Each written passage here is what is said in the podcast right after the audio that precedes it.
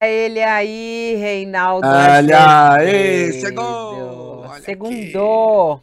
Pararararararará. Estamos Boa aqui. tarde. Calorão de São Paulo. Boa tarde. E aí, tudo bem? 34 graus, sensação térmica mais do que isso. Não, É. Eu já disse, né? Não fossem as coisas ruins que levam a isso, enfim. A coisa em si não me desagrada. não me desagrada. Bom, eu quero saber o Eu que te agrada e o que desagrada no noticiário de hoje. Nosso cardápio do Olha aqui dessa segundona, 4 de dezembro de 2023. animado. Tá animado, tanta coisa acontecendo. Tem tapa na cara, tem xingamento. Ah, meu Deus, tem acordo que vai ser enterrado, vai ser ressuscitado. Acordo vai ser sei- enterrado, é. O sei francês deu um piti, não vai ter acordo. É, tá bom. Não. Abre seu coração, Lula pede. Não, não vai ter acordo. Ó, vou falar o cardápio para você. A gente vai falar Isso. sobre a reação de Ciro Gomes. Ele foi chamado de bandido e pá, deu um tapa. E aí? Situação. Michele Bolsonaro participou de um evento em Natal. E aí ele disse que Flávio Dino é lobo em pele de cordeiro e que não existe comunista cristão. Ah, fala de Michele Bolsonaro. É, a campanha, eles estão fazendo uma baita campanha contra Flávio Dino no Supremo Tribunal Federal, né? É, toda a família Bolsonaro, eles estão postando uma coisa atrás da outra contra Flávio Dino. E aí, como é que tá Flávio Dino na sua campanha lá no Senado? É, ele vai passar é, pela Sabatini e tem que conseguir pelo menos 41 é, votos. Outro assunto, o encontro de João Dória com Geraldo Alckmin. Geraldo Alckmin que chegou dirigindo seu próprio veículo e Dória fez questão de falar: recebi a visita de Geraldo Alckmin. Geraldo Alckmin, como presidente da República, foi visitar João Dória. Ele é, que saiu do PSDB justamente por causa do Dória. Enfim, um babado forte no passado. O que, que tem a ver esse encontro? Por que esse encontro? E a gente vai falar sobre União Europeia e Mercosul. Macron disse que, olha, gente, isso aí é coisa do passado. Não, esse acordo não é bom. E Lula diz: ah, se não tiver acordo, paciência. Mas a gente segue tentando, acabou de falar, inclusive, não desistiu. E aí, é para desistir, não é para desistir? Que acordo é esse? Vai sair, não vai sair? Vamos falar também sobre Venezuela, o referendo aprovado com 95%. Maduro está feliz é, com esse resultado. E aí, qual vai ser a consequência disso? Bom, tudo a partir de agora. Esse é o nosso pequeno cardápio dessa segundona. Tio Reis já está a postos para conversar conosco. Vamos começar com tapa, Reinaldo Azevedo? Começar com tapa, tapa na cara, gritaria e tapa na cara. Coisa, ó, que- pra quem não viu a cena, vamos colocar a cena aí. Vamos Ciro Gomes é chamado de bandido e aí devolve um tapa na cara. É garrafa, plástica e tampinha. Que rouba a é população sem ser preso. fazer no dia a dia, no nosso momento de lazer. Também pode ser um momento de consciência e um momento de cuidar da nossa Ei, tu deu na minha cara, seu racista. Tu deu na minha cara. Já tá vindo, né? Bandido, bandido. Você é bandido. Você deu na minha cara aqui, ó. O Ciro Gomes deu na minha cara. Como é que você analisa aí essa situação? Olha, é, bom, vamos lá. Primeiro que esse rapaz foi lá para tomar um tapa na cara, né? Ele queria isso. É, e o Ciro fez a vontade dele. Daí que, evidentemente, seja um erro é, político, digamos assim, né? Porque, bom, em primeiríssimo lugar, eu acho detestável, acho, olha, mas abaixo de qualquer padrão esse negócio de fazer essas armadilhas com figuras públicas. Pega, bota o microfone na cara ou celular, diz, ah, que você acha, tal, e de repente o sujeito se revela, então, é, um inimigo, um adversário daquele com quem está falando. É, é uma armadilha, né, que se coloca a pessoa pública. Eu já me manifestei, eh, Fabiola, muitas vezes, muitas vezes, contra esse tipo de abordagem. Aliás, contra a abordagem de uma coisa que não é exatamente isso, mas de qualquer modo correlata, abordar as pessoas na rua, quando estão familiares e tal. Nada disso constrói um, uma sociedade saudável, contribui para melhorar a política, nada, nada, nada, nada, nada. E aí se diz, em parte, verdade, o homem público está sujeito a isso, se não for para passar pelo escrutínio das outras pessoas, inclusive crítico, é, então não vai ser político. Ok. Agora, ninguém é obrigado, é, eu não exijo isso, é, que a pessoa aguente insulto dessa natureza sem reagir. Note, eu acho que não deve reagir. Estou deixando isso claro. Deve-se fazer um esforço enorme para não reagir. Não é? é? É o melhor. Agora, também não vou, a partir daí, tirar uma leitura sobre o Ciro Gomes. Eu não gosto da atuação recente do Ciro Gomes, acho que ele perdeu o eixo, é... vejo isso, inclusive, na sua relação com familiares, com os irmãos, com que ele está rompido. Acho que está levando adiante uma, uma postura excessivamente figadal, né, para resgatar uma palavra antiga. Agora, também, é, eu não vou, insisto, a partir desse evento, dizer, olha o Ciro, destrambelhado, maluco, não sei o quê. Até porque o sujeito, é, insisto, né? Ele não parece, mas a vítima dessa relação aí não é o que levou o tapa na cara, é o Ciro. Sabe por que ele é a vítima? Ah, oh, Reinaldo, sim, ele é a vítima. Ele é a vítima porque o sujeito falou aquilo esperando que o Ciro reagisse. Porque a gente sabe que o Ciro reage por muito menos. Insisto, ele não deve. Ele não deve. Ah, pode acontecer coisa ruim aí. Ele não deve fazer isso. Não deve fazer isso até em benefício próprio. Né? Agora, a vítima dessa relação não é o que tomou o tapa na cara. Não faz sentido você chegar disfarçado de ah, sim, sou uma pessoa do povo que você acha de gente que comete crime e não é punido? Bom, o que, que o Ciro vai falar? É bandido? Ah, então você é o bandido. Ha, ha, ha, lacrei. Vou meter nas redes sociais. Né? Esse era o objetivo. É que o tapa aí acabou não sendo filmado, pelo menos não por ele próprio, mas você vê que alguma coisa aconteceu. Né? Tá tudo errado aí. E o primeiro errado é esse rapaz, que agora Pronto, conseguiu o que queria, virou celebridade, vai virar celebridade por um dia, depois vai acabar, vai parar, até que venha um outro e tente isso. É, não, não. Você fazer entrevista para enganar as pessoas, entrevista não, você fazer esse tipo de abordagem para enganar as pessoas, isso meio virou uma mania de algumas áreas da internet, né? Então está tendo uma manifestação pública, vai lá disfarçado de pessoa que está querendo realmente saber alguma coisa, só para tentar ver se constrange o manifestante, constrange a pessoa. É horrível isso, é barato, é vulgar. Né? O Ciro é a vítima, embora ele tenha errado. Né? Não pode fazer isso, porque o rapaz ganhou aquilo que queria. Né? Um tapa, um soco, um empurrão, um xingamento, alguma coisa ele queria, para provar a tese dele. Né? Então, é detestável, detestável. Eu lembrei, hum. você falou desse método né, é, que, que é utilizado. Né? Eu lembro muito do debate é, do governo de São Paulo quando a Vera Magalhães foi vítima de um negócio desse, lembra? É, Sim. Que, é, aquele ex-deputado que chegou filmando é, justamente pra, é muito absurdo. Eu estava vendo como é que aconteceu isso. É, é para constranger as pessoas. você veja, ah, você não quer informação, você não quer diálogo, você não quer debate, você não quer nada. Você quer a tal da lacração.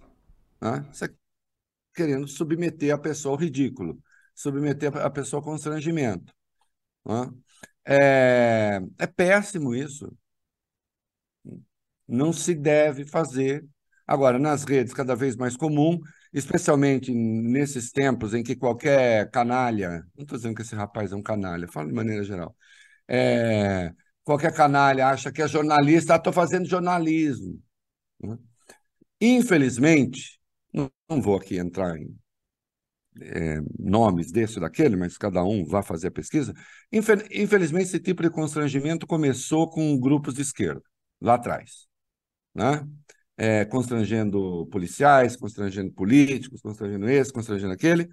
E a direita adotou isso muito rapidamente, também não sei se esse moleque que ele é, não interessa, mas adotou isso muito rapidamente né? e usa esse expediente, inclusive, para desqualificar lutas legítimas. Né? Então, está tendo um movimento em favor de moradia em algum lugar, já vi isso. Chega um coxinha lá com microfone. Você acha que a gente deveria dividir as casas de todo mundo, que ninguém deveria ter mais de uma casa? Aí você vai perguntar para quem não tem casa nenhuma se você acha que todo mundo deveria ter no máximo uma casa. A tendência de a pessoa dizer que sim é enorme. A partir daí, o babaca conclui: tá vendo? Tá todo mundo aqui, estão querendo pegar sua casa, movimento comunista que está. Papapá. Isso é muito comum. Isso é muito comum. Né? Então, é, sempre é a desqualificação, nunca é a qualificação do debate público, nunca é a qualificação do debate político. Né? E quando você tem um sujeito como o Ciro, que é esquentado, todo mundo sabe, né? É, não é a primeira vez que ele, de algum modo, tem um contato físico com quem o afronta. Né? É, agora, eu noto que nesse caso, não é que alguém o está contestando, olha, é, eu acho que o senhor faz muito mal e, sei lá, e escolhe lá uma posição qualquer, ideológica, política do Ciro. Não, é o xingamento. É o xingamento. E o cara não vai xingar um padre, né? Que sabe que não vai bater e tal. Ele vai xingar o Ciro, porque ele sabe que a chance de ter uma reação é grande, né? Então, que fique claro, a vítima não é ele, a vítima é o Ciro. Bom, vamos mudar de personagem. Vamos para Michele Bolsonaro. Ela que durante o final de semana participou de um evento do PL Mulher e nesse evento, ela fez questão de atacar quem? Flávio Dino. claro. É, ministro da Justiça tem sido alvo da família Bolsonaro, né? Eles têm colocado ali, estão fazendo uma campanha contra a aprovação de Flávio Dino no Senado. Mas vamos ouvir é, o que disse Michele Bolsonaro nesse final de semana. A revolução mais sangrenta que, que a maior revolução genocida do mundo foi o comunismo. Mataram mais de 100 milhões de pessoas, perseguiram cristãos. Aí o senhor indicado para o STF, que ele fala assim: sou comunista, graças a Deus. É até difícil, porque aí eu falo para vocês que isso é uma doença, que ele precisa ter a verdade na vida dele. Porque esse é o papel do pai da mentira: te enganar, distorcer.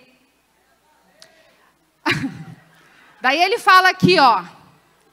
Sem contar que ele é uma figura que ele combate a família, ele é contra, tá? Ele combate os bons costumes.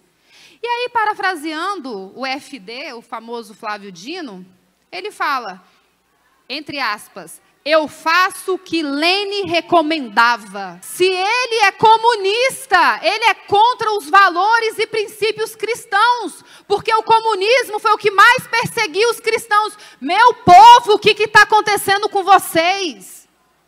Não existe comunista cristão. É de contramão com a palavra de Deus, sim. Aí no final ela pega essa força aí a cara do Reinaldo. E aí, hein, Reinaldo? Não existe comunista cristão. Flávio Dino é comunista. Isso é uma doença. Bom, primeiro que o comunismo pode ser tudo, doença não é, né? É, em princípio, doença não é. É uma escolha, né? Assim como perseguir as outras pessoas, né? Também não vejo que seja coisa de Deus, né? Uh, a perseguição ao outro tem mais a ver com o diabo do que propriamente com Deus, né? Para quem é realmente cristão. Está ali com o seu papelzinho, né?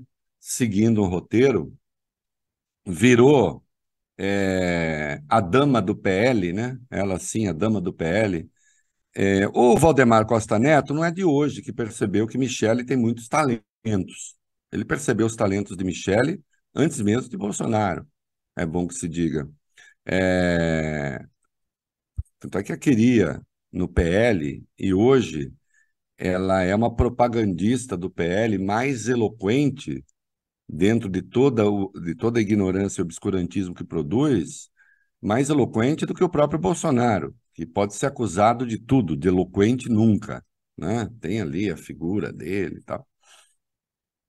O Dino é tão comunista, escrevi hoje, como o Michel é liberal. Explico. O Dino era do PCdoB, né?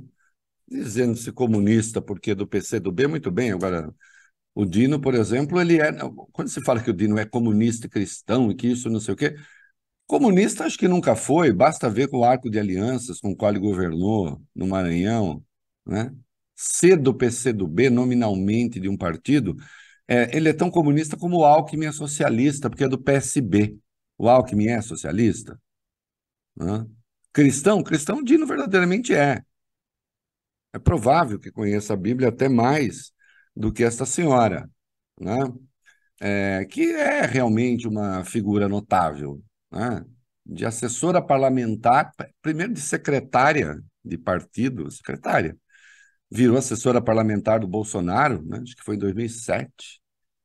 E uma semana depois de ser assessora parlamentar, já, eles já tinham um contrato de casamento pré-nupcial. Não, é, é, veja, é tudo bacana, é uma ascensão muito rápida, sem dúvida. É, eu até escrevo hoje que há pessoas que confundem determinados talentos com predestinação até, predestinação divina. Né? dali para a primeira-dama e de primeira-dama para a grande pensadora da política. Hum? Dizendo que o comunismo é genocida. Olha, o comunismo fez muita coisa ruim. Genocida, exatamente, é, não, não era o alvo do comunismo ser genocida, embora de fato muita gente tenha morrido.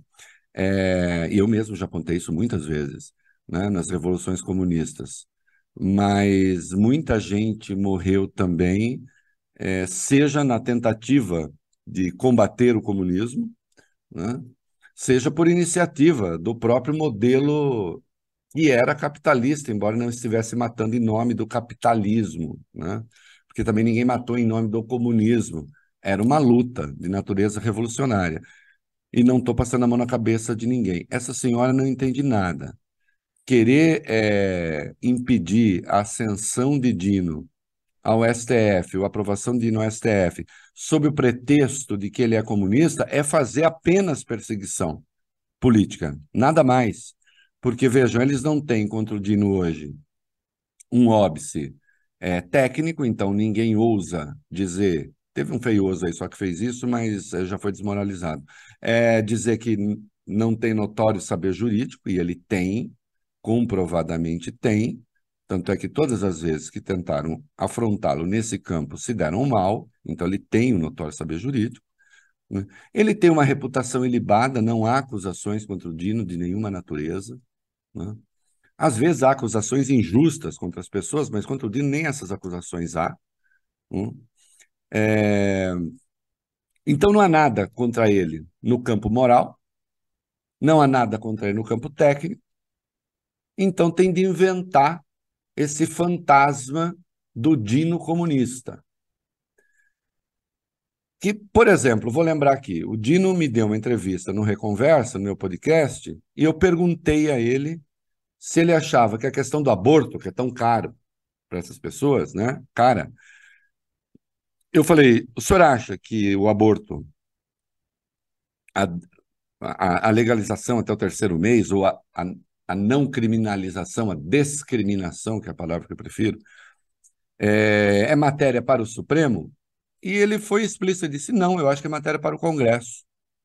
Eu não acho que isso deva ser resolvido no Supremo.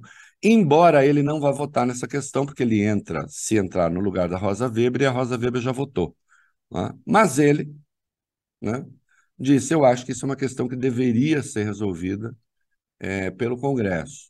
Uh, falou, inclusive, que é preciso tomar muito cuidado com o ativismo judicial. Portanto, ele tem uma posição bastante moderada em relação às intervenções do próprio Supremo no processo político.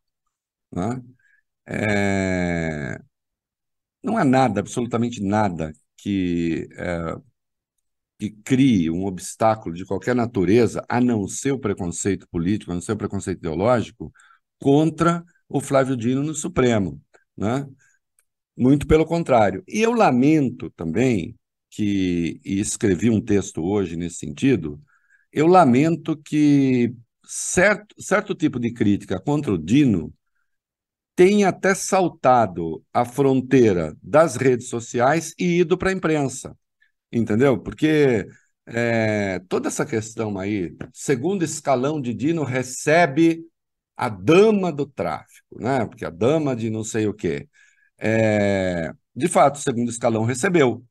E eu é, cheguei a defender a demissão dessas pessoas. Mas aí sai matéria assim: Dino nomeou o secretário que recebeu a fulana. Bom, claro que o Dino nomeou o secretário que recebeu a fulana, porque afinal de contas é um cargo de confiança dele. É? Agora, tentar envolver é, o Dino com o tráfico por causa disso, tem coisas acontecendo aí na imprensa que estão um pouco atrapalhadas também, que estão, acabam servindo de é, combustível para essa extrema-direita obscurantista né? Ou então se escreve matérias assim como quem diz, hoje é segunda-feira, uma das grandes fragilidades do Dino é a segurança pública e também, e também é a, a expansão do crime organizado. Fragilidade do Dino, com 11, 12 meses de governo Lula, a expansão do crime organizado no Brasil, organizado, é, é, é fragilidade do Dino? Para ter a santa paciência aquilo que é dado fazer ao ministro está sendo feito. Ou não está? Ou não tem lá a Força Nacional de Segurança no Rio de Janeiro? Ou não tem é, é, a, operação de GLO que o presidente decidiu no Rio, em São Paulo, portos e aeroportos? Ou não tem o programa de enfrentamento do crime organizado que tem 900 milhões de reais?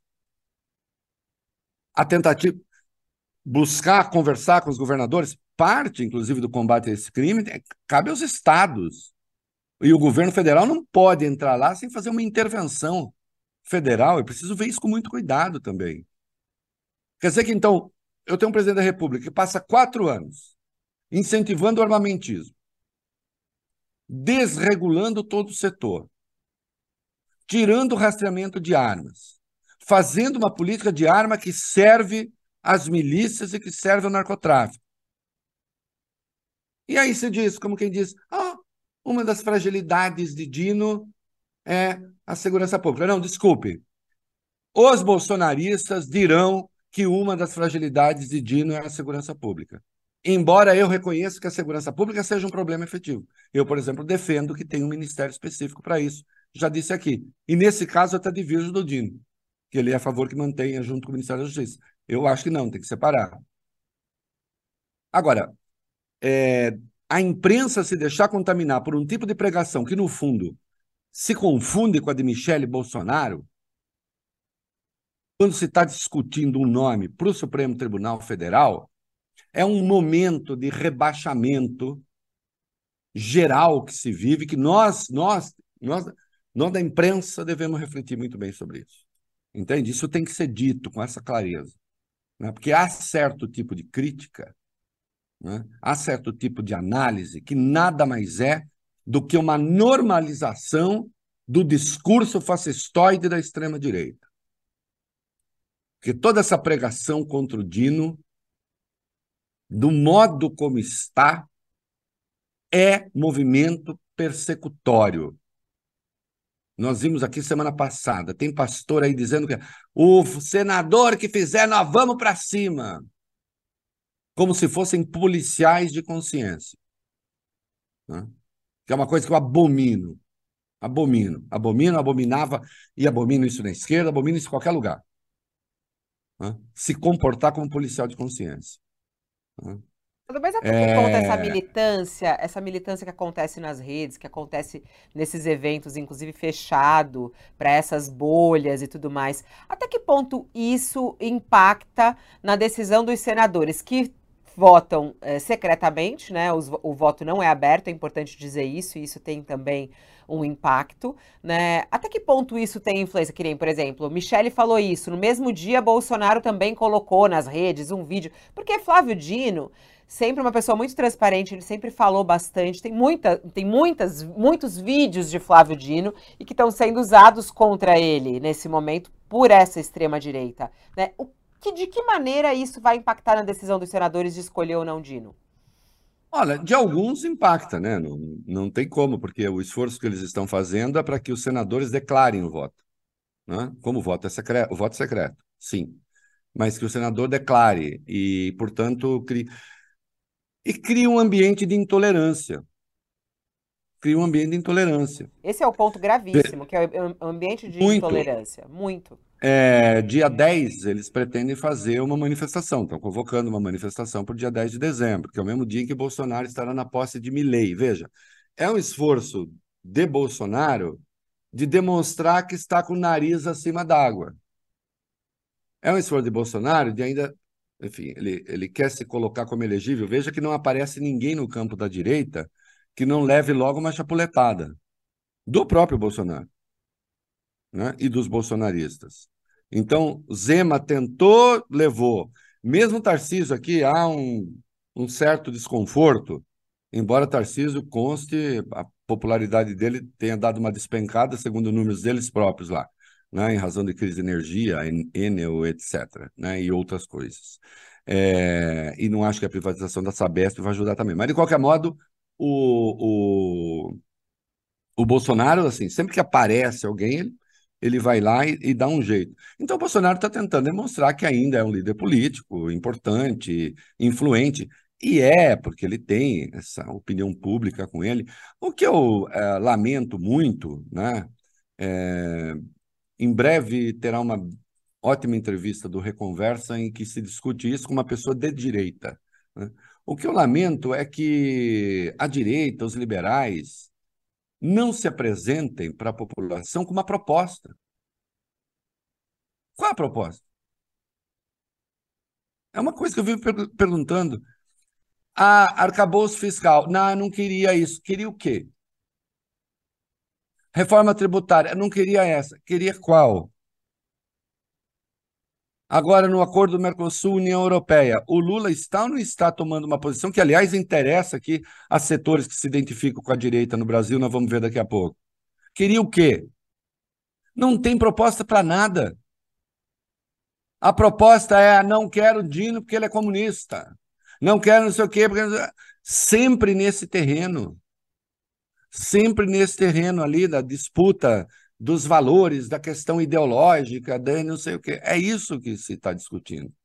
Sempre. Né? Não tem proposta para o Brasil. E parte, e, e, e, um pouco esse, esse, essa gritaria, eu insisto, saltou o muro é, da baixaria das redes sociais e está contaminando um pouco aquilo que já foi chamado de grande imprensa um dia.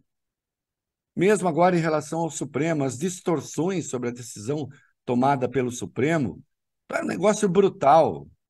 Né? No caso do, do lado de Pernambuco, acusando de censura, um exagero, um, uma, de novo, né? tentando sempre inflamar a sociedade em vez de esclarecer as coisas. Né? E quando você vê, é, tem gente como Michele Bolsonaro como pensadora é, deste notável momento da política brasileira. Né? Agora, Dino, citar Lenin, bom, em algum momento todo mundo citou Lenin, às vezes sem saber. Né? Agora, Dino é leninista? Dino é leninista no sentido da luta revolucionária? Isso é um ridículo. Essa senhora lá sabe quem é Lenin. Ela não tem a menor noção de coisa nenhuma. É... O que há aí É só botar uma pecha. É comunista. Bom, uma pessoa de quem a gente vai falar daqui a pouco. Já chamaram Dória de comunista.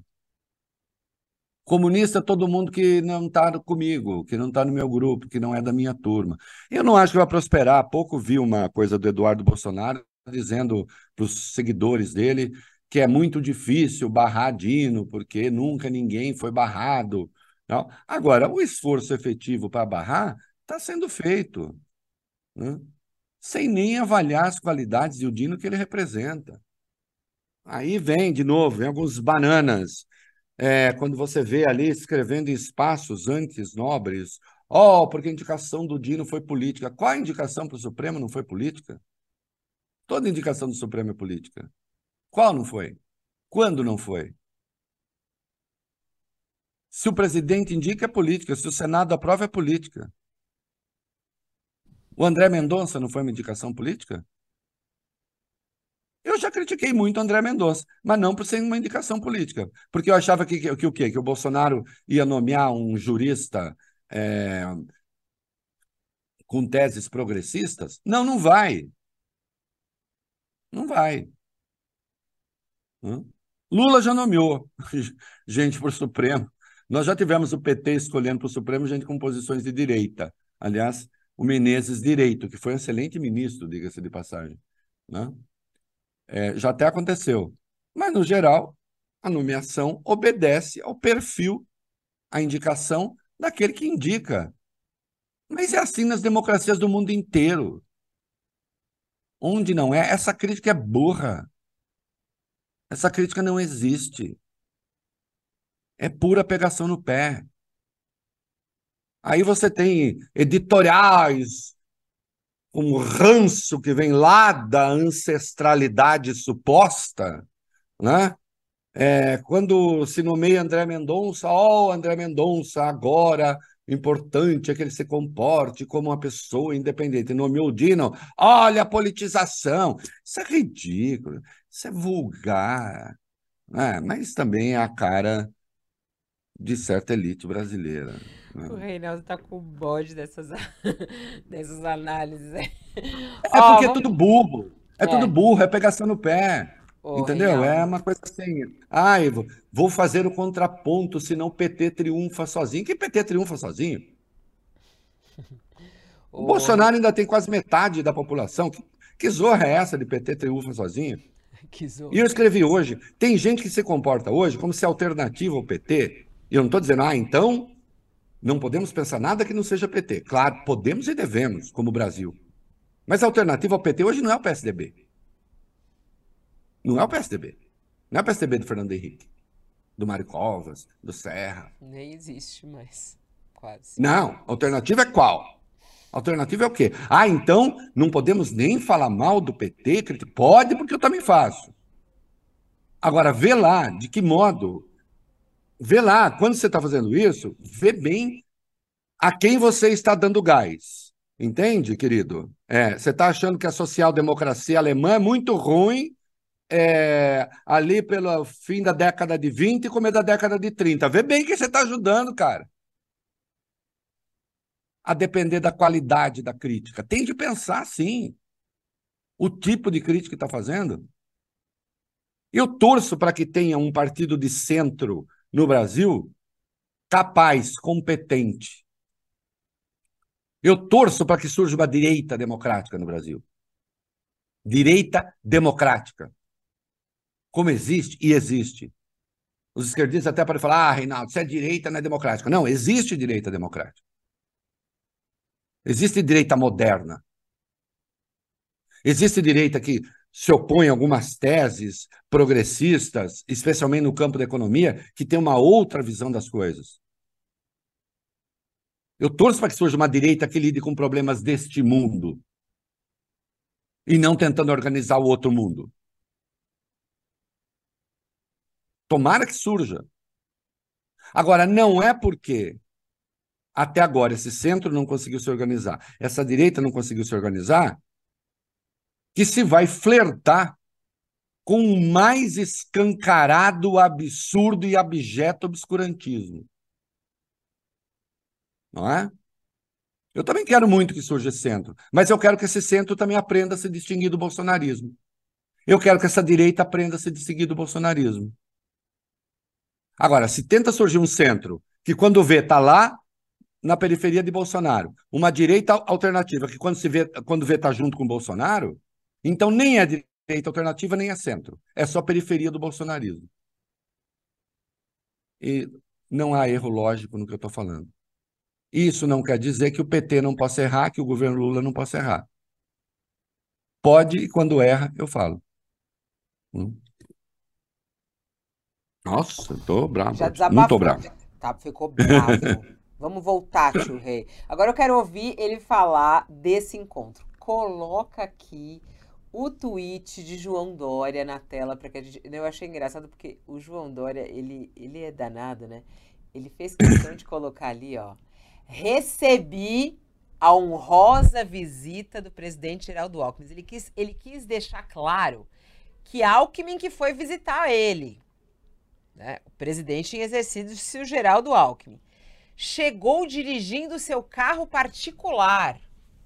E tivemos uma excelente conversa sobre o Brasil e boas perspectivas. Alckmin tem grandeza, capacidade, bom sentimento. Tá aí, esse é, é, o dia de hoje. João Dória recebendo Geraldo Alckmin, que chega com seu carro particular para visitar João Dória. Conta pra gente essa história. o que está por trás desse encontro? Veja bem, o Dória, o Dória resolveu sair da política, né, da política partidária, levar adiante a sua vida de empresário. Um dos seus principais negócios é o LID. Todo mundo sabe, existe uma restrição do Lula à participação é, de ministros do governo em eventos do LID. É claro que o Dória está interessado nessa reaproximação, isso está em todos os jornais. O Dória fez um meia-culpa, eu acho, é, é o nome que merece. De novo, fez em vários lugares, também na entrevista que me concedeu, é, dizendo que errou ao ter falado do Lula, chamado de presidiário, ex-presidiário, sei lá o quê, é, que errou é, ao se aliar ao Bolsonaro lá atrás, até porque ele teve a sua biografia calcinada pelo bolsonarismo, de maneira, a meu ver, injusta. Né? O Dória teve um papel realmente fundamental na vacina. Né? O Dória teve um papel realmente fundamental é, na manutenção do distanciamento social durante a pandemia. O comportamento dele na pandemia foi impecável. E foi o que o destruiu junto à direita. Volto àquilo que eu estava dizendo há, pou... há, poucos instantes. Né? Onde estava essa direita laica que se apega à ciência, se apega aos fatos. Onde estava o centro? O bolsonarismo destruiu o João Dória, que, a meu ver, fez um bom governo em São Paulo, com boas iniciativas. Por exemplo, da Câmara no, no, no, dos policiais, que, aliás, está sendo pouco a pouco abandonado pelo governo Tarcísio, que é um absurdo que foi uma iniciativa que fez cair o número de mortos pela polícia, fez cair o número de policiais mortos. Deveria estar em 100% dos policiais, isto sim. Não há porque um bom policial ser contra a câmera. Foi uma iniciativa dele, iniciativas importantes na área do meio ambiente. Agora, cometeu erros políticos internos no PSDB, um deles em relação ao próprio Alckmin, né? e agora há essa aproximação. Houve aproximação política com o bolsonarismo no terreno ideológico, durante um tempo repetiram mais ou menos os mesmos mantras. Mas quando o bolsonarismo percebeu que o Dória potencialmente, potencialmente poderia ocupar o lugar que Bolsonaro, Bolsonaro almejava, porque ideologicamente ele é sim um conservador, evidentemente é muito mais articulado e compreende o processo econômico na sua complexidade, o que Obviamente, não é o caso de Bolsonaro. Quando se percebeu que ele poderia, sim, é, ser, então, uma liderança dessa direita, aí o bolsonarismo vai para cima dele, com todo o seu potencial obscurantista, e o destrói politicamente. Se você me perguntar, essa reaproximação que o Dória quer e, e o Alckmin faz ali, certamente um acerto, ah, vem o senhor aqui, vem você aqui, em vez de eu ir aí, para não parecer também que o Dória está aderindo de uma maneira servil ao governo, né? É claro que isso é deve ter algum interesse que é de natureza empresarial, ele é empresário, e não há nada de errado nisso. Né? Mas também há o reconhecimento de que sim, houve um erro político dele. Erro político que, aliás, custou caro, custou a sua saída da política. Né? Não tem mais.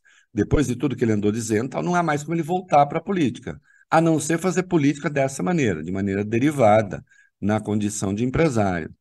Né? E o Alckmin faz, ele tem um, ele tem um comportamento né, padrão em relação a essas coisas. Ele vai dirigindo o próprio carro, assim como ele ia para debate dirigindo o próprio carro. Lembra disso? Quando candidato? Ele ia para debate dirigindo o próprio carro, para mostrar que ele não usava a máquina. É um pouco padrão né, que o Alckmin tem. Um homem honrado contra quem não há nenhuma. Se há uma, uma coisa que se pode dizer do Alckmin, não há acusação de corrupção contra o Alckmin, nunca houve. Né? Não estou dizendo, insisto, que acusação queira dizer culpa, mas no caso dele, nem acusação. E às vezes em que tentaram, de algum modo, envolvê-lo em coisas, é, é, essas coisas não prosperaram porque nem verossimilhança tinham, né? muito menos verdade. Né? Então, é claro que é uma aproximação é, que não deixa de ser positiva, né? mas que também não tem um alcance político maior. Entende? Não tem um alcance político maior. Está mais está restrito à esfera pessoal do Alckmin, do Dória, né, consolidando um processo de meia-culpa que ele vem fazendo já tem algum tempo. Né? Não é de hoje que ele admite que errou. Né?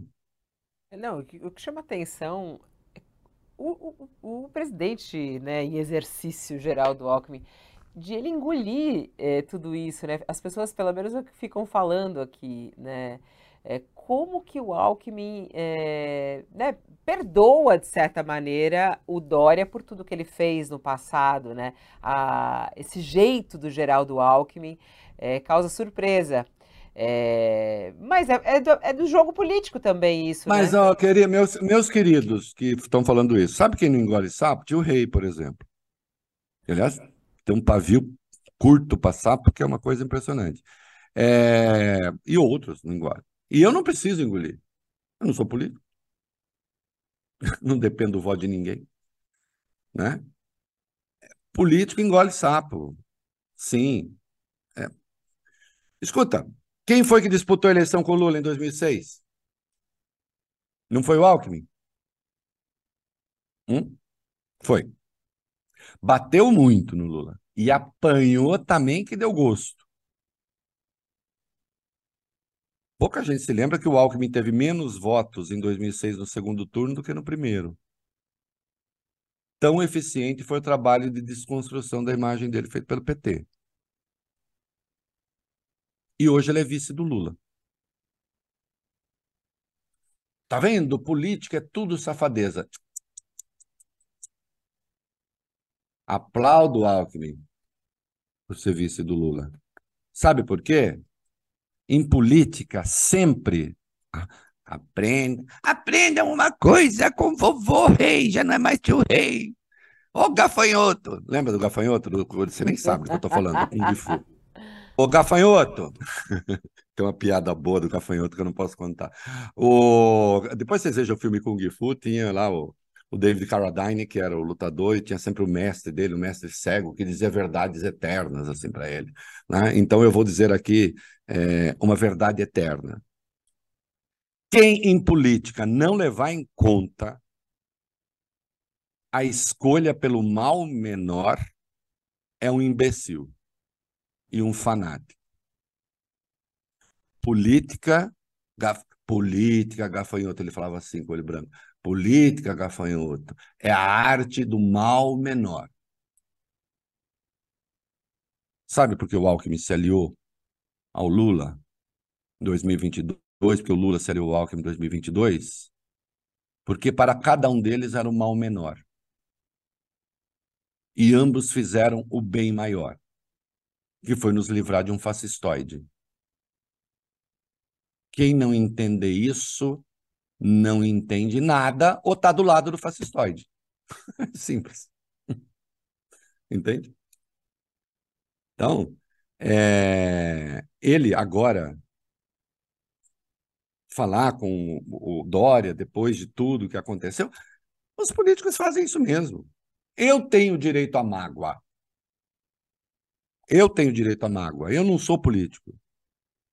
Já teve gente que me ofendeu muito e depois veio puxar papo. Não quero papo. Se não... Já aconteceu? Já aconteceu. É...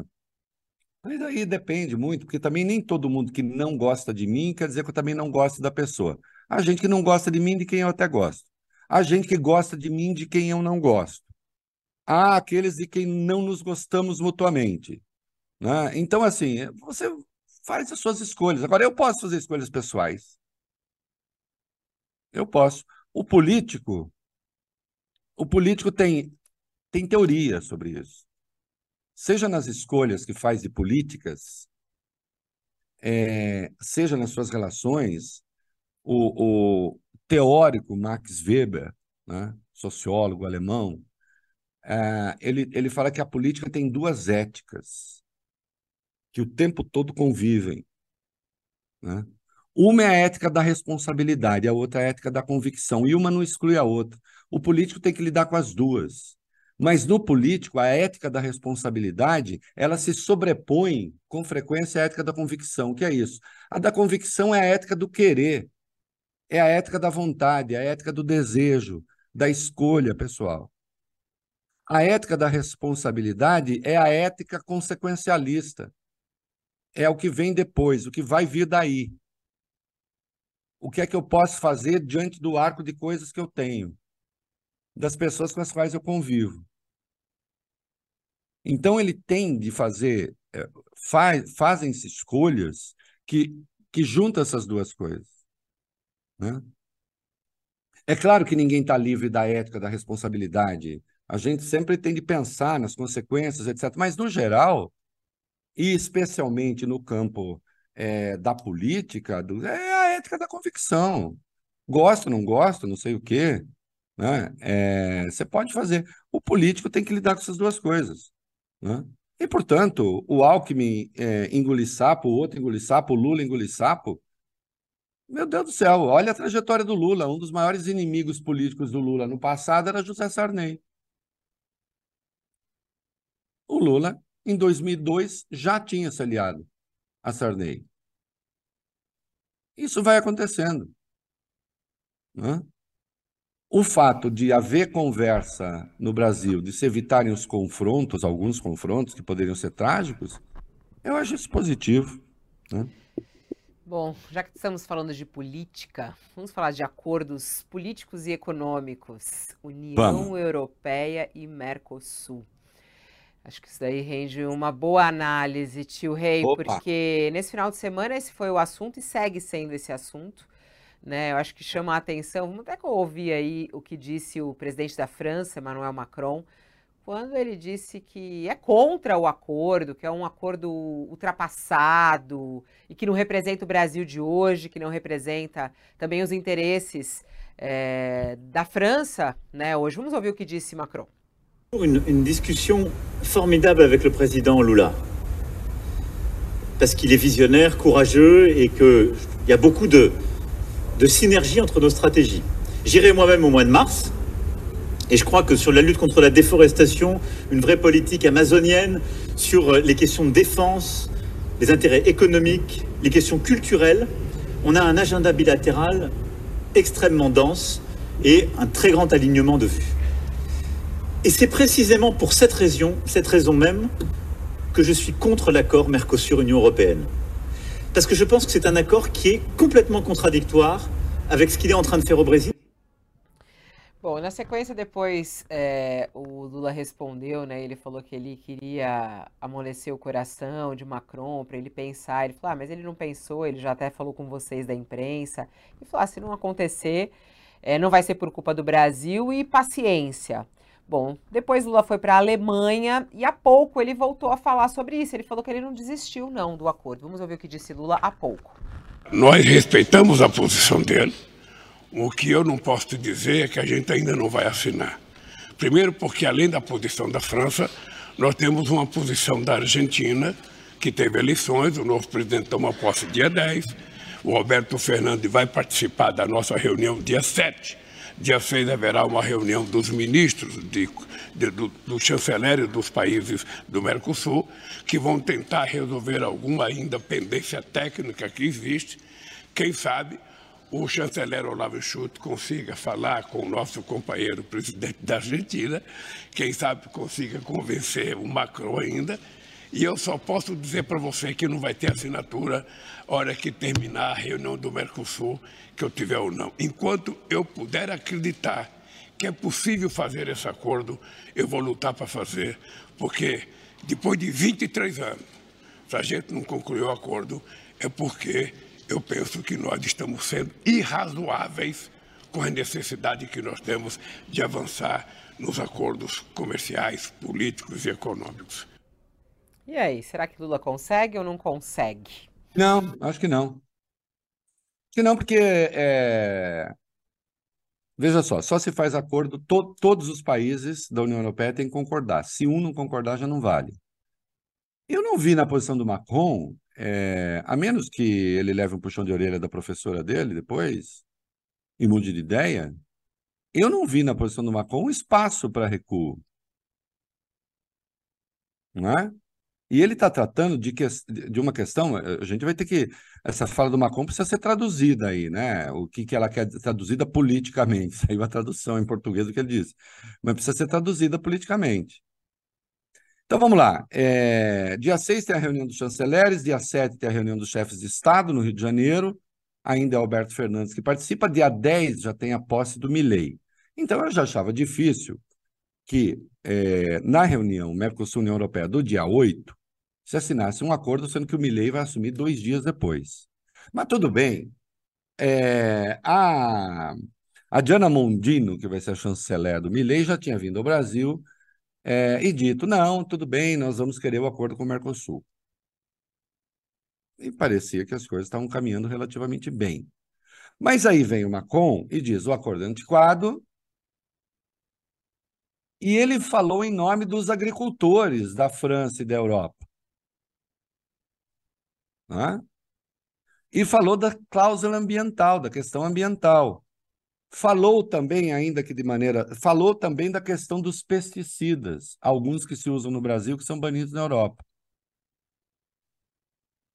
O que é que aconteceu aí? Em 2019, fechou-se o acordo assim, ah, vamos assinar. Ah. Só que depois a União Europeia colocou uma cláusula adicional em razão das agressões do Jair Bolsonaro ao meio ambiente aqui, ao desmonte da política ambiental, a União Europeia colocou uma cláusula, usou Bolsonaro como pretexto para colocar uma cláusula, está sendo chamada de side letter, adicional a um acordo de milhares de páginas que permite à União Europeia aplicar sanções unilaterais ao Brasil, na verdade, aos países do Mercosul, em relação a carne e, e, e grãos vindo de áreas de desmatamento, é Brasil, portanto, mas sanção unilateral, sem nem haver um fórum de negociação. Aí o Brasil disse: não, mas peraí, isso aqui não foi nem negociado, vocês acrescentaram, não é? E, e não dá para negociar com sanção, com ameaça de sanção. Então o Brasil criou alguma resistência aí, fez muito bem. E fez muito bem, porque senão o nosso setor mais produtivo e vital, que é o agronegócio, estaria sob risco. Mas risco de quê? Risco de, de, de, de ter uh, uh, uh, as importações, do ponto de vista deles, suspensas. Porque desrespeitando um acordo. E o que é que. Quais são os termos desse acordo? Os termos desse acordo, dessa, dessa, dessa carta é, adicional, o acordo do clima de Paris. Só que quem é que cumpre o acordo do clima de Paris, estrito senso, além de ninguém? Nem o Brasil, nem ninguém, a França tampouco. Então você impõe aos países mais pobres, nosso caso, né, nessa relação, o cumprimento do Acordo de Paris, ou você está sujeito à sanção, sendo que a própria Europa não cumpre. Essa é uma coisa. A outra coisa, a questão das compras governamentais, que de fato a França queria que as compras governamentais entrassem no acordo, praticamente com livre taxação. Se se faz isso como eles querem, a indústria brasileira vai para o vinagre de vez. Já hoje, Fabio, já hoje, a relação do Brasil com a União Europeia, no ano passado, foi até favorável ao Brasil. Entendeu? É, o Brasil teve um superávit aí da, da ordem de 2 bilhões de dólares. Só que é, nós importamos da União Europeia 99% de, de manufatura. Nós geramos emprego lá. É produto industrializado, produto transformado. E o que a gente exporta, mais da metade é commodity, né? minério, e o que não é isso é soja, farelo de soja, com baixo valor agregado. Então, assim, já é uma relação, nesse ponto de vista desigual, ruim para os países mais pobres, que somos nós, como diz aquele meme, né? É... E aí vem o Macron, porque o Macron ele fez uma fala que ficou parecendo que o Brasil, esta potência, mundial está tentando se impor à França e à União Europeia. Mas isso não é verdade. Não é? Então, como está também, porque eu estou falando isso porque eu já vi um artigo completamente equivocado, é a velha história, é um artigo puramente ideológico, tentando atribuir ao Lula alguma responsabilidade, quando Macron está dizendo: eu não vou assinar porque não interessa aos agricultores franceses. Ora, alguma dúvida de que a França é, dos países ricos, o mais protecionista de todos? Nenhuma. Os agricultores franceses são ultra-organizados, constituem a oposição ao Macron, estão ligados à direita francesa. Quando Macron fala que há um novo momento, há mesmo um novo momento. É, e o novo momento da economia mundial não é esse negócio. Sabe onde é que tem esses liberais do abre tudo, que é bacana, tal? Só aqui no Brasil, uns babaca aqui no Brasil. Fora isso, eu digo babaca porque também estão fora do mundo. Fora isso, não. Os países protegem a sua indústria. Os países protegem o seu mercado. Eu posso não gostar disso, mas isso é o que temos. Então, o acordo, como está também, como estava, sem as exigências do Brasil, realmente não pode ser assinado. Senão, o primeiro que ia ser sancionado ia ser o agronegócio brasileiro. Primeiro. Ah, Reinaldo, mas e se não assina? Quer dizer que nós vamos parar de fazer negócio, negócio com a União Europeia? Que besteira. Se não assina, continua a vender para a União Europeia como vende, continua a comprar da União Europeia como compra, apenas que as taxações continuam no patamar que estão hoje. Ah, mas e se a Argentina quiser fazer acordo? Ok, se diluir o Mercosul, tomara que não. Mas se tiver de fazer negociação unilateral, vai, vai fazer. Ou bilateral, né? No caso, o Brasil, então. Brasil cuida das suas relações com a União Europeia, a Argentina cuida delas, Uruguai, porque aqui a direita brasileira, quando pensa no Uruguai, fala: Oh, queríamos um presidente como o do Uruguai e tal. Eles estão doidos para ter um presidente governando um país do tamanho de Santo Amaro. É uma gente muito inteligente. É, Se o Uruguai quiser fazer o acordo, faz. A economia uruguaia, o PIB uruguaio corresponde a 2,3% nosso. Né? Não, 3,4%, errei, 2,3% do Paraguai. É, então, quer fazer, faz. Não é o caminho bom. Eu acho que teria que ter Mercosul, fazer o acordo, tudo bonitinho.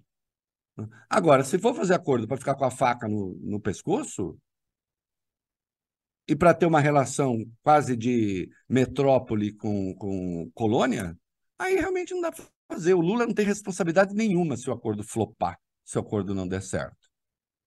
Agora, eu torço para que dê, eu acho que ele tem que tentar, tem que insistir. Né? Mas o Macron está fazendo política interna. O Macron está falando para os agricultores da França, que é um país complicado para negociar. Tem mais tipos de queijo lá do que categorias filosóficas. Não pense que é assim tão fácil. Ai, que vontade de um queijinho, deu fome. Ô, Reinaldo, oh. vamos. Já passou o tempo, mas eu queria te ouvir falar sobre a Venezuela, porque tem um monte de gente cobrando aqui.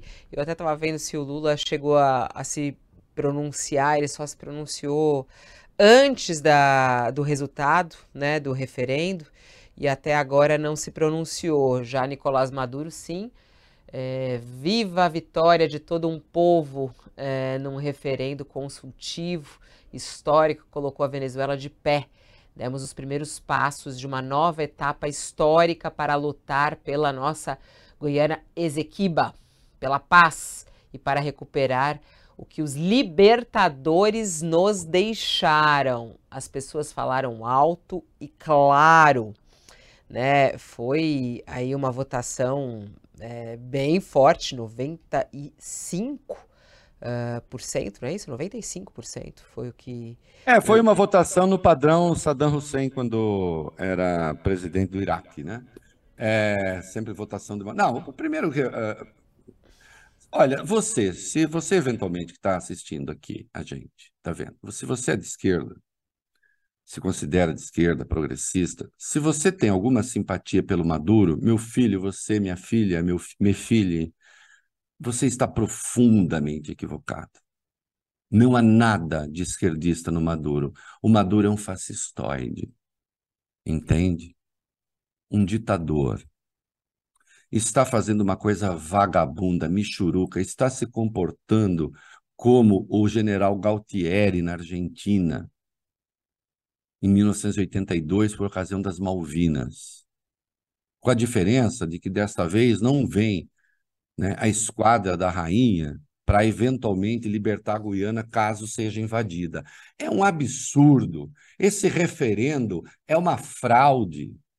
Vejam as perguntas do referendo. A síntese do referendo é o seguinte: estão roubando nosso território. Você acha que nós devemos recuperá-lo? o que você acha que as pessoas vão responder? Eu até me surpreendi que tenha 3, e pouco, 4% que digam é não. É claro que iam dizer sim. O Maduro está tentando se refazer na política, ameaçando retomar um território. Sim, existe uma pendenga histórica, mas que estava ali congelada. A Guiana não tinha menor importância para a Venezuela. A Guiana passou a ter importância para a Venezuela por causa do petróleo que se descobriu, é? justamente na região desse Equibo, no caso do mar. E é isso que eles estão querendo. Em, em coisa de sete anos, o PIB da Guiana cresceu 360%, é um negócio brutal você ter uma ideia, o PIB per capita hoje da Guiana é 19 mil dólares e pouco. O da Venezuela está em torno de 4 mil dólares. O do Brasil é 10 mil e pouco. O PIB per capita hoje da Guiana, por causa do petróleo, é quase o dobro do PIB per capita brasileiro. Num país de 780 mil, 800 mil pessoas. Né? Por causa do petróleo. Este Maduro, este bandoleiro, ele está de olho nos poços de petróleo, no petróleo que se descobriu, na reserva de petróleo, na verdade, da Guiana. Você tem uma ideia, é uma reserva tão grande, toda a reserva de petróleo do Brasil, e o Brasil agora vai fazer parte da OPEP+, por enquanto, é de 15 milhões de barris. A da, a da Guiana é de 13,2%. Da, da pequenina Guiana. Está lá com empresas estrangeiras, plano petróleo. É nisso que ele está de olho. Ele está de olho, está fazendo uma campanha de caráter nacionalista na Venezuela. Presta atenção, a qual a oposição a ele não pode resistir. O que, que os opositores vão dizer? Também eles falaram queremos. Percebeu o truque? Quem é a oposição Maduro? Está dizendo, ah, é, não, é isso aí. Ele resolveu unir o país, invadindo um outro país, ameaçando invadir um outro país. Porque se a reivindicação dele é, desse certo e der certo, ele vai tomar dois terços do território da Guiana. A Guiana acaba. Né? Acaba. E um país que tem conseguido ali, era um dos países mais pobres da, das Américas e hoje está numa situação privilegiada por causa do petróleo. E é só por isso. Né? E deixando claro que ele não. A, a, a, a Corte de Haia está dizendo assim: queremos arbitrar esse troço, não faça nada, pediu para não fazer o plebiscito, ele fez. A ameaça efetiva de invasão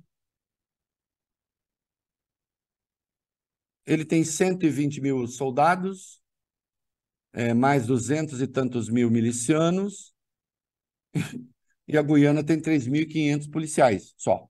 É a sua força de defesa. Não tem mais nada. É claro que se a Venezuela quiser invadir, a Guiana invade. Agora, precisa ver que reação o resto do mundo vai ter se isso acontecer desrespeitoso, porque o Brasil é o líder em conteste da América do Sul, isso em geopolítica conta, e ele não está querendo consultar ninguém. Eu, eu só torço que a, a Venezuela costuma entortar o juiz das pessoas. Eu tenho amigos de esquerda que consideram Maduro de esquerda, o que eu acho realmente fabuloso. Porque por mais que eu tenha críticas à esquerda, eu não acho que o esquerdismo seja tão ruim quanto o Maduro. O Maduro é um fascistoide. É isso que ele é. Porque esse tipo, essa prática dele é, é, é, é, é assim que ele tem de ser caracterizado. Como é que alguém faz um plebiscito? Por que, que ele não vai fazer um plebiscito? Por que, que por que, que não se faz um plebiscito na Guiana? Porque, afinal de contas, plebiscito você faz para saber se aquele que vai sofrer a mudança aceita ou não. Ele faz um plebiscito na Venezuela? Um plebiscito na Venezuela? Olha, nos roubaram, é nosso. Devemos ou não pegar? É claro que vai dizer sim. Agora, perguntar se a Guiana quer ser governada pelo Maduro. Vai perguntar para os 800 mil da Guiana. Se eles querem esse cara lá. Como é que a PDVSA está quebrada? Porque a, a Venezuela é uma potência petrolífera.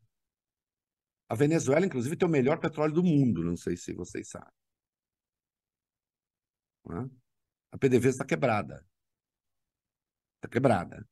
Que aquilo virou um vale-aculto de, de, de, de, amigos de tiranos.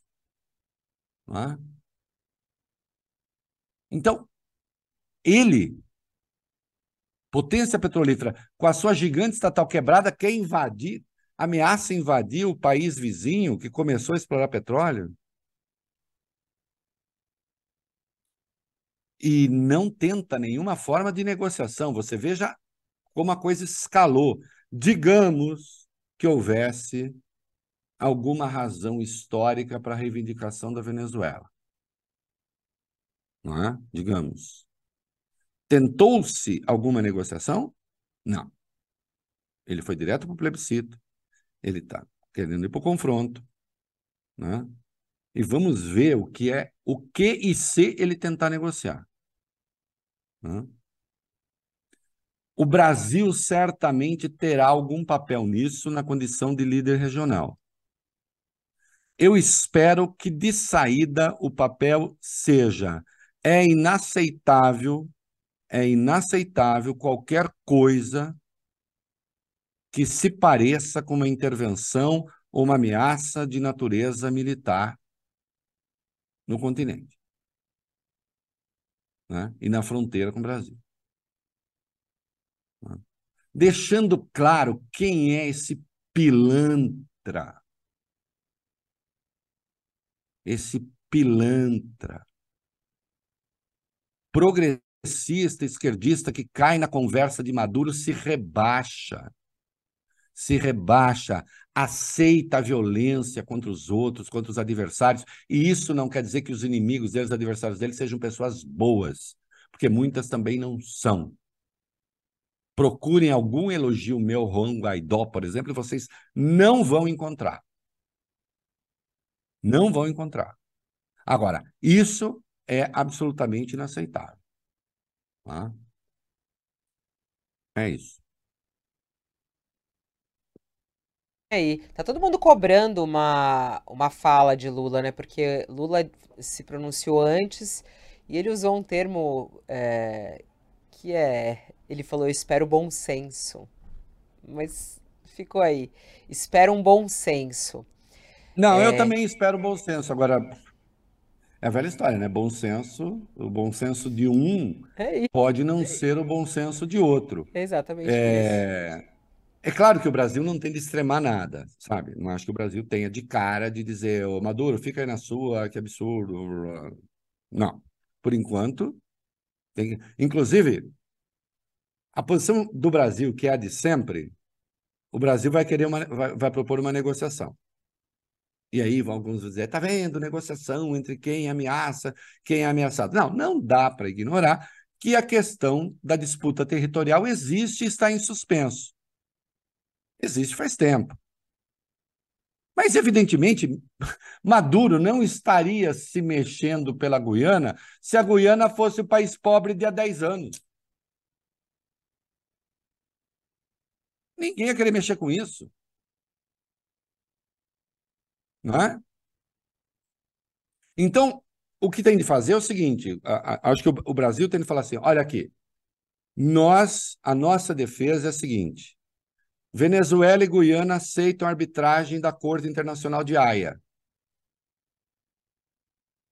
E o que se votar ali está votado e pronto.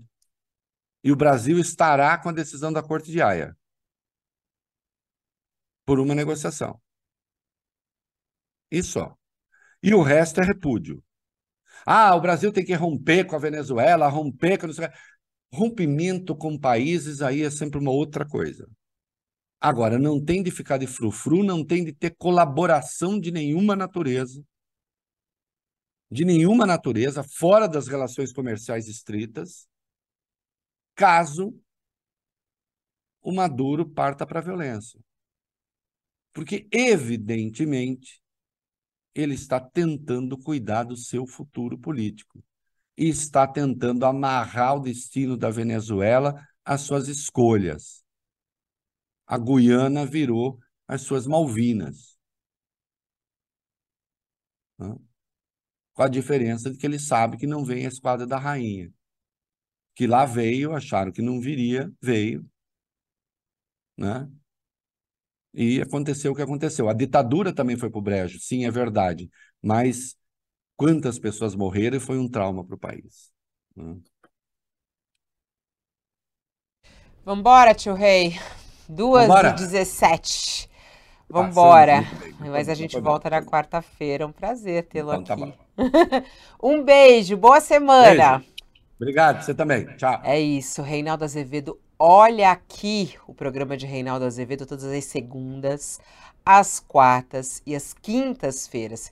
Então você que está aí gostando do programa, está gostando de ouvir a análise de Reinaldo Azevedo, volte na quarta-feira a uma hora da tarde que estaremos aqui te esperando. Aliás, já que estamos falando de quarta-feira, um recado: quarta-feira tem estreia aqui no canal UOL. É, a gente vai ter a honra aí de receber é, ele, Antônio Tabet, com seu novo programa aqui no canal UOL, que é o Alt Tabet. A gente tem o teaser para você ver o que vem por aí. Vamos assistir juntos. Sabe o Alt Tablet? Sabe?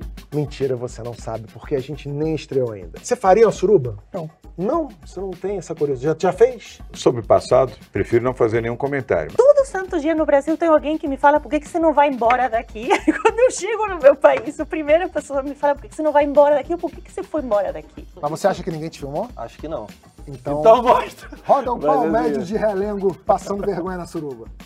Eu acho que vocês fazem parte de uma, de uma gangue que dobra a roupa antes de transar, sabe? Hum, não. Minha esposa pode te confirmar. Sabe quando você tem mil abas abertas no seu computador e você tem que dar atenção para todas elas e você fica dando assim um Alt Tab? E é por isso que no meu talk show a gente dá um Alt Tab, ou melhor, um Alt Tabet, na vida dos nossos convidados para descobrir todas as pessoas que elas são. Você perdeu sua mãe muito novo, né? E eu já vi você falando da sua mãe, evidentemente, com bastante carinho e tal. Como é que, você- como é que ela ia estar hoje? Por muitos momentos eu ficava imaginando o que, que, a, minha, o que, que a minha mãe me perguntaria, o que, que ela falaria para certas situações que eu tô ali, que eu tenho que tomar uma decisão. Foi um processo que foi bonito de fazer. Quando me deram a residência e o RG, e quando eu fui votar pela primeira vez, foi emocionante pra caramba. assim. Eu adorei ficar careca, tá? Ah, agora você vem me dizer isso. É, mas não é bom, você não tem vaidade, puto, eu, eu não gosto do meu cabelo. E a minha filha não deixa. Ela fala, não, pai, não, não, você não vai ficar careca. Mas eu acho que não, eu acho que ela atribui a minha careca à doença. A doença, claro. É. Então você tá me dizendo que você sofreu um golpe do PSDB? Isso pode ser interpretado como golpe. Quando sair anunciado e vai estar eu de um lado e você de outro, as pessoas vão achar que isso aqui vai ser o zaralho, É. que vai ser uma entrevista de dois comediantes e tal, sei lá o quê. E pela primeira vez, eu tô ouvindo o repórter doidão sem estar nada doidão. Me conta uma coisa sobre você que ninguém sabe. Alt Tabet, em breve, aqui no UOL. É em breve, muito em breve, na próxima quarta-feira, é logo depois aqui do Olha Aqui, Alt Tabet para você, estreia no canal UOL, vai ser incrível esse programa, a gente está bem ansioso aí, tem muita gente interessante, como você pode ver numa entrevista frente a frente com ele.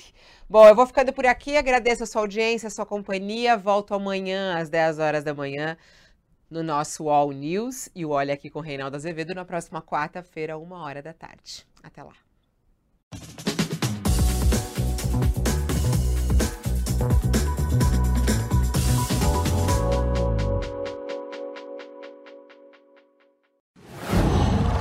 Qual?